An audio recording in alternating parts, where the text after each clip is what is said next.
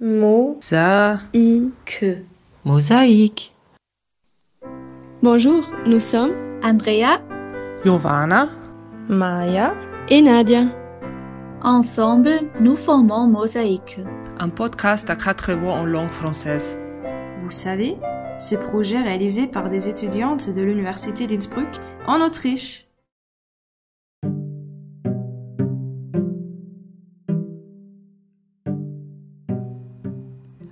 Aujourd'hui, mercredi, c'est Andrea qui vous parle.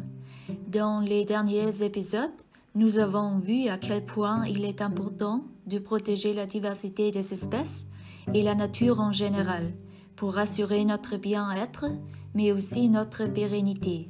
Cependant, il faut aussi se demander si c'est une bonne chose ou bien si c'est moralement justifiable que tout soit subordonné au bien-être humain.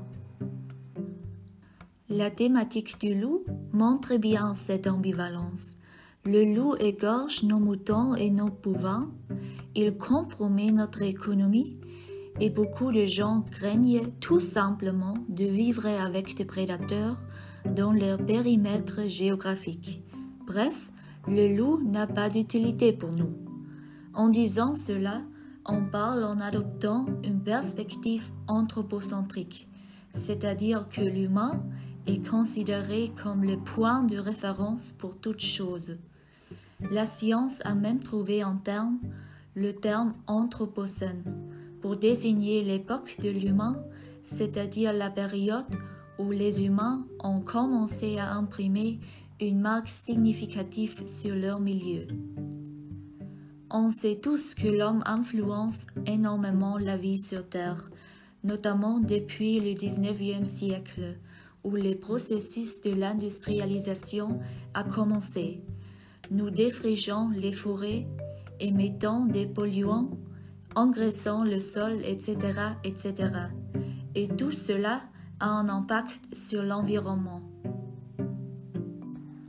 À l'opposé de cette tendance, on trouve l'idée ou la vision de vivre avec la nature, ce que la raison discipline de l'éthique environnementale appelle l'écocentrisme. Les personnes impliquées dans la conservation de la nature essaient de sensibiliser la société en montrant les avantages d'une écologie respectueuse des milieux naturels.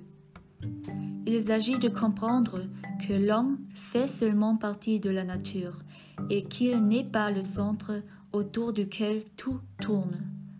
De nos jours, il est difficile de convaincre les gens de l'idée d'écocentrisme parce que la plupart des sociétés, avant tout celles des pays industrialisés, veulent préserver leur prospérité.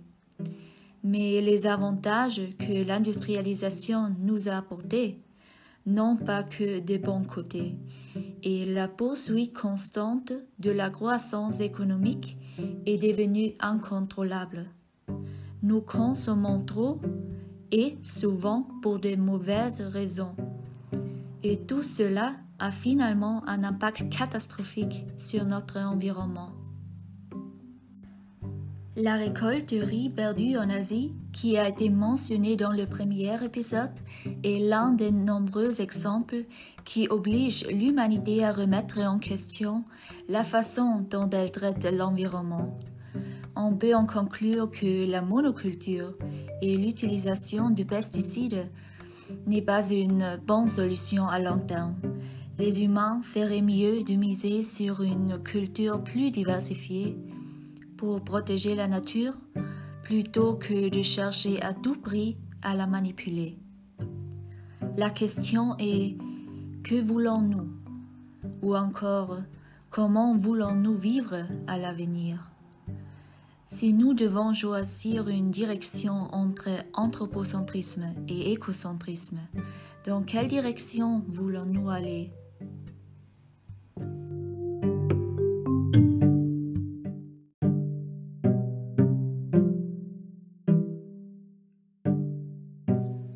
La question de la protection de notre environnement est une question actuelle et passionnante, dont nous n'avons certainement pas fini de parler. Je suis heureuse d'avoir pu partager ces quelques épisodes avec vous à ce sujet. Mo, Ça, i, que. Mosaïque. Voilà, Mosaïque, c'est fini pour aujourd'hui. Bonne journée